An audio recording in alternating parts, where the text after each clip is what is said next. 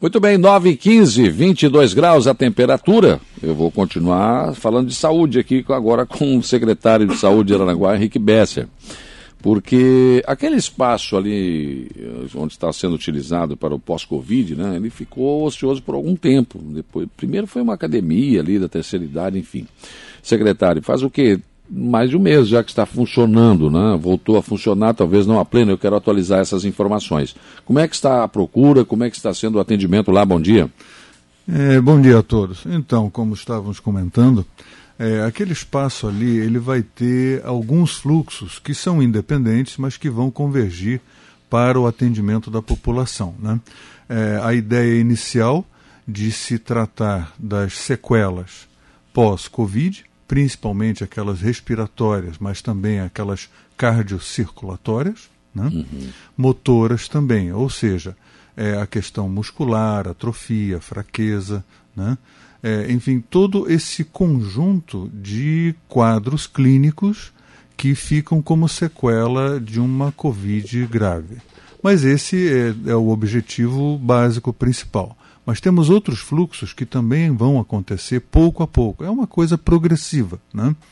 É, o, o, pessoal da UFSC, por exemplo, vai retornar em breve a, com a fisioterapia pediátrica, né? que é um elemento fundamental, muito importante uhum. para o tratamento daquelas crianças que nascem com síndromes que trazem é, problemas mentais, retardos, motor, é, retardos mentais, problemas motores. Sim que com a fisioterapia você tem uma grande recuperação, um grande desenvolvimento, ajudam muito nesses quadros aí.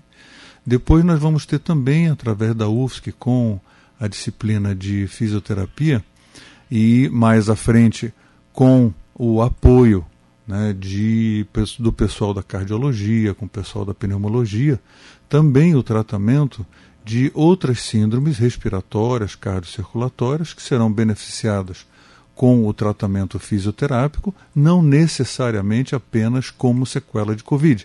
Né? Aqueles quadros respiratórios crônicos que também serão trabalhados, serão desenvolvidos ali esses trabalhos. Então é uma coisa progressiva, ainda estamos longe de atingir o que se pretende, é, vamos fazer força, vamos o tempo todo tomar as medidas necessárias para que esse fluxo cresça e realmente atinja os seus objetivos. Quer dizer, não vai ser um atendimento só do Covid, de outros problemas que as pessoas precisam de fisioterapia. Ali. Isso, isso, exatamente. Muito bom, né? É, eu acho que é um dos elementos mais importantes porque é abrangente. Ou seja, você tem o paciente, como eu estava citando, o é. cardiológico, o, o, o paciente da, da pneumologia, o paciente da ortopedia, o paciente da neurologia, você tem muitos quadros clínicos que são beneficiados pela fisioterapia.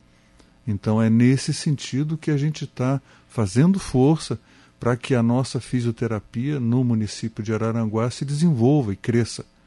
Uhum.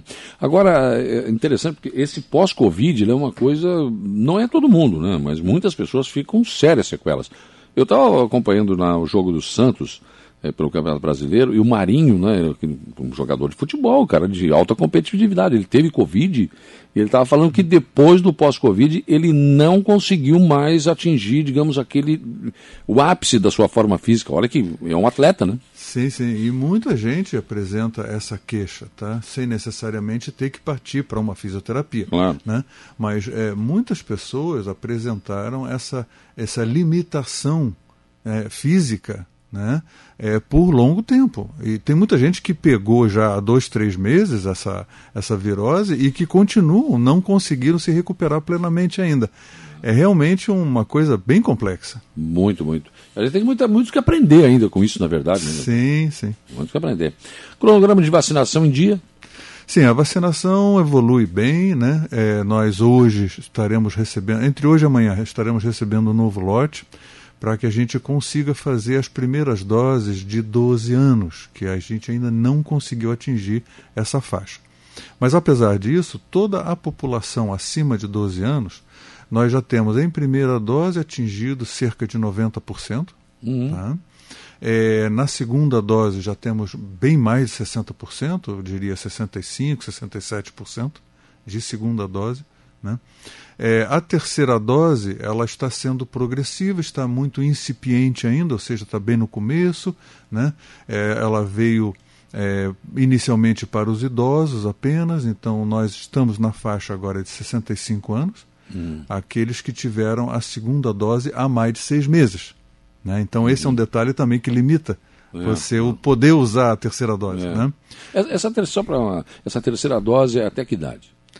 É, não há nenhum, é, é, nenhuma previsão no momento. Hum. Tá? Então, começaram com os idosos, agora nós estamos já começando com os profissionais da saúde. Né? Então, inicialmente foi o pessoal que está na linha de frente mais expostas, uhum. ou seja, pronto-socorro, né, no hospital regional, a UPA. Né? Então, esse pessoal primeiro, o pessoal dos postos de saúde, das unidades básicas de saúde, né? É, agora estamos começando com os profissionais de saúde, mas que atuam em consultórios, uhum. que, também, que também estão numa expostos, linha de frente, né? expostos, né? Então, todos aqueles é, dentistas, bioquímicos, médicos, enfim, todo esse pessoal que está exposto, mais exposto, nos seus consultórios privados, então, esses também agora estão começando a receber a terceira dose. Terceira dose. Mas não, não tem um, limitador, dizendo até 60, até 65? Não, não existe essa previsão no momento. Uhum. Não, não posso te responder isso Mas ainda. enquanto tem vacina, vai fazendo. Sim, sim, exato. Terceira dose. Mas tem que é. ter seis meses de, da segunda. Seis meses da segunda. Esse é um elemento essencial. Com certeza. Agora, doutor, é, é, o Araranguá, acho que foi, eu estava falando isso hoje pela manhã cedo, na abertura do programa, acho que foi um dos poucos municípios da região que não parou a vacinação, praticamente não parou a Covid, desde que começou, né? É, a estratégia que foi desenvolvida é, é, trouxe esse tipo de, de resultado, né? Apesar de agora, nessas últimas semanas, termos tido assim um, um, uma, uma, um decréscimo, né? Na, na, chegada de lotes, né? Começou a chegar uhum. menos, né? mas a gente, através da, da, da, da estratégia desenvolvida, é, nós conseguimos manter o tempo todo, né? principalmente porque é, nós respeitamos as, os lotes, né? ou seja, as orientações do Ministério e do Estado. Tá? Uhum. Então, é, aquilo que é para a primeira dose está sendo usado para a primeira dose, que é de segunda dose está sendo usado para a segunda dose. Tá? Não tem como desviar isso. Exato. E um outro elemento fundamental também foi aquele posto de vacinação do lado da igreja matriz. Ah, tá? funcionou tá? muito bem. Porque ali está funcionando de segunda a sexta, de manhã e à tarde, facilitando a ida das pessoas, tá? Então, o que, que acontece? Você tem ainda hoje em dia, né, uhum. essa semana mesmo, ontem mesmo, né, é, pessoas de primeira dose já deve, que já, já deveriam ter recebido essa primeira dose há meses atrás, tá? Ficaram para trás. Ficaram para trás, mas não ficaram para trás estão chegando e estão recebendo. Sim, mas, de... já, mas, já, deveriam ter deveriam tomado. Ter então, vindo, mas isso mas foi porque não procuraram. Por né? alguma razão, tá? Não vamos aqui julgar, né? Se não quiseram ou não puderam, é, enfim, é. né? Cada um tem a, a, os seus problemas, vamos dizer assim, Lógico. assim. Né? É, segunda dose também. Ontem eu fui questionado, tá? Como é que está o problema de é, abstenção, né? Da segunda dose? Olha, tivemos no início bastante dificuldade, mas a partir do momento que estabelecemos aquele posto de vacinação, também começou a ter uma redução desse contingente. Por quê? Porque eles não puderam, por alguma razão, tomar a segunda uhum. dose. Então, está lá à disposição. Tá. Né? Então, graças a Deus, com isso, o percentual de pessoas que deveriam ter tomado e não tomaram, aqui em Araranguá, graças a Deus, ele é bastante pequeno. Boa notícia. É, Boa relativamente notícia. A, a outros municípios, né, é bastante pequeno. O que, que vocês, secretários de saúde, conversam? Você tem, tem um grupo de vocês lá que conversa coisas que não é para falar aqui, não. Eu não quero que se abra tudo, mas é, acabou, está acabando a pandemia mesmo? Olha, é, essa discussão a gente, na verdade, não tem.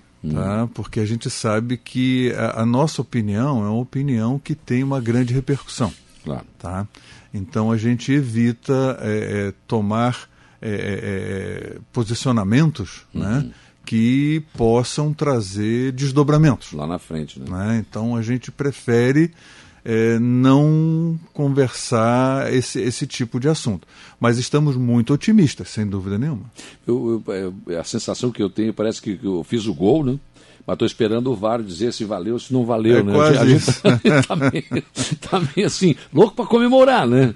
Ah, acabou, acabou, mas eh, sei lá. Né? É quase isso, é quase isso. Tem que esperar lá o tal do VAR dizer se valeu, se não valeu. É. Né? Mas é, nossa, mais próximo do, do, da solução nós já estamos, com sim, certeza. Sim, sim, né? certamente. certeza. A Mari Souza pergunta, bom dia, pergunta o doutor uh, Besser, por que não é cumprida a lei da fibromialgia em Aranguá? A fibro, acho que é uma lei que foi aprovada na Câmara, né? mas é para colocar como prioridade, algo, algo assim. Né? É, a questão da fibromialgia, ela, é, na verdade, são diagnósticos bastante complexos, tá? É, temos, graças a Deus, é, poucos casos onde haja um diagnóstico fechado em cima, tá? Muitos casos são tratados como fibromialgia ou são considerados como fibromialgia, mas que ainda não tem o quadro, o diagnóstico fechado. Né? É, independente disso, né? É, as prioridades elas são colocadas, sem dúvida nenhuma. Tá? É, a, a, ainda não foi aprovado e posto em prática. Claro que isso vai ser providenciado.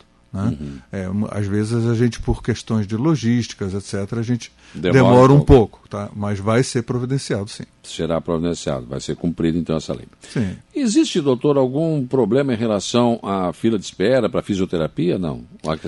Tem, tem algumas Ainda. que tem que ir no domicílio, né? É, a gente tem, é, na verdade, várias filas para fisioterapia. Né? Hum. A gente tem aquela fila que anda mais rápido, que são aquelas pessoas que precisam da fisioterapia com mais urgência. Né? É, é, existe, é, como em qualquer situação clínica, tá? nós temos aqueles mais urgentes e menos urgentes. Né? É, então, aquele paciente com sequela recente de AVC, aquele paciente pós-operatório, aquele paciente que tem um problema neurológico urgente, pós-operatório de ortopedia, por exemplo, enfim, uhum. esses aí, eles recebem prioridade. Os pacientes crônicos, eles acabam ficando num segundo plano porque a gente não consegue realmente atender a todos simultaneamente. Né? Então, essa prioridade, ela existe em toda circunstância, tá? É, é, existe um grupo de profissionais que faz essa análise, essa avaliação, né?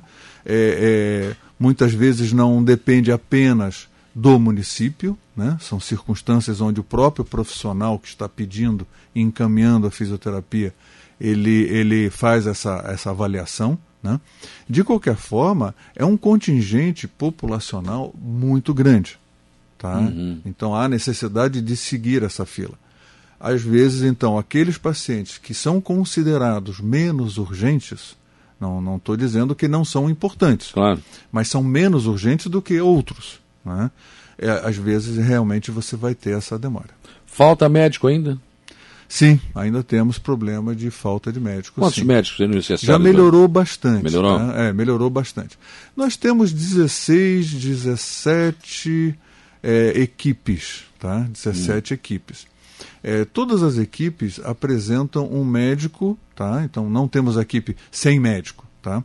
Só que algumas equipes precisam de médicos de reforço, por exemplo. Então esse reforço a gente não está podendo atender, né? É, por quê? Porque são unidades onde há um, um, um número grande de pessoas, né? Então você precisa de um reforço. É, existem unidades que está em transição, né? Uhum. Médicos é, chegando que ainda não começaram, tá? Mas é, é, há ainda limitação. Temos problemas, sim. Ainda precisamos contratar mais. Quantos médicos mesmo? Olha, de cara agora eu posso te dizer pelo menos três médicos estão faltando na, na rede. E aí tem que se virar nos 30.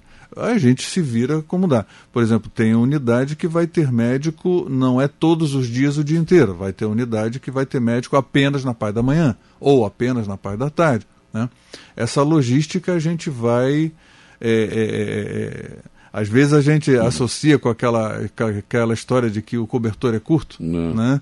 É, mas enfim, a gente consegue fazer o, o que dá para fazer. Estamos sempre abertos, temos vaga para médicos. Se alguém souber de médico que queira vir, estamos abertos. O problema é que não tem médico ou o salário que é baixo? Não, olha, nós estamos todos na mesma média. Tá? Hum. É, esses, os médicos para a rede básica, né, na nossa região, né, eles recebem aproximadamente 15, 16 mil, mais ou menos, tá? Há uhum. alguns 14, mas a faixa ela varia pouco. Tá? Sim, sim. É, é, o que acontece é que você tem muitos centros com plantões, e os plantões eles acabam pagando melhor. Uhum. Então muitos acabam preferindo indo para os, ir para os plantões. Né? Do que vir para a rede Do pública. Do que vir para a rede pública. Né? Mas, enfim, é, é uma questão.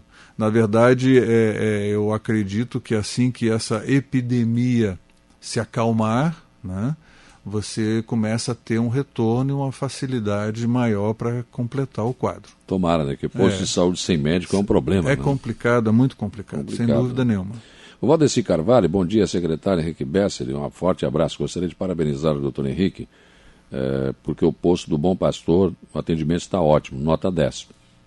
Agradecendo aqui, elogiando o atendimento do Bom Pastor. Agradeço. Então, o, o, o, secretário. Então, essa questão de médico, o senhor acredita que com a, com a, a pandemia praticamente indo embora, vai melhor? Tem, tem muito médico que está com medo de trabalhar no, na, na frente? Não, não, isso já passou. Isso até aconteceu no início. Aconteceu no início, ah, gente pipocando aí. Na hora que o, que o, que o tiroteio estava forte, ali, que recuou, né? início do ano, morreram ano passado, alguns médicos. alguns médicos morreram, enfermeiros morreram, né? É, é, ali muitos médicos tiveram medo realmente de trabalhar, então eles deram um jeito ou outro de se manterem afastados. realmente, isso aconteceu. É, complicado. Muito obrigado, doutor Henrique, pela sua presença aqui. Tomara que dê tudo certo, que a gente consiga resolver esse problema dos médicos aí, essa fila também no, no, no, na fisioterapia. E os exames, tudo tranquilo? Só para fechar? É, estão, estão ocorrendo, né? Os, os exames, é, aqueles do mutirão, né? Uhum. Estão acontecendo, graças a Deus, num volume grande, né? A, a, a espera realmente está tá bem pequena agora, né? Reduziu muito, né? Os exames clínicos de laboratório, né? Aqueles a gente nesse momento estamos tendo um pouco de dificuldade, mas já já vai ser resolvido também. É, enfim, é, é, é, sempre interessante lembrar o seguinte, tá? É, contem com o nosso esforço. Nós fazemos tudo o que está ao nosso alcance. Em momento nenhum a gente vai deixar a peteca cair. As nossas limitações são aquelas limitações de logística, as limitações legais, né? É, que infelizmente todos os municípios têm. Um ou outro tipo de limitação, de dificuldade, isso sempre existe. É, eu quero deixar reafirmado a nossa vontade de fazer a coisa bem feita. Uhum.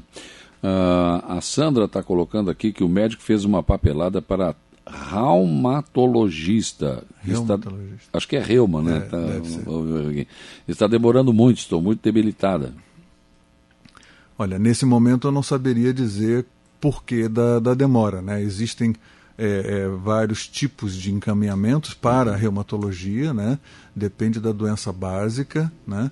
poderá até demorar um pouco mais, porque veja bem, muitos casos de reumatologia são encaminhados através da regulação estadual. Uhum. São para fora, para Florianópolis, ou Blumenau, ou Joinville, enfim. Né? Então temos muitos casos desses aí, que aí escapam do nosso controle.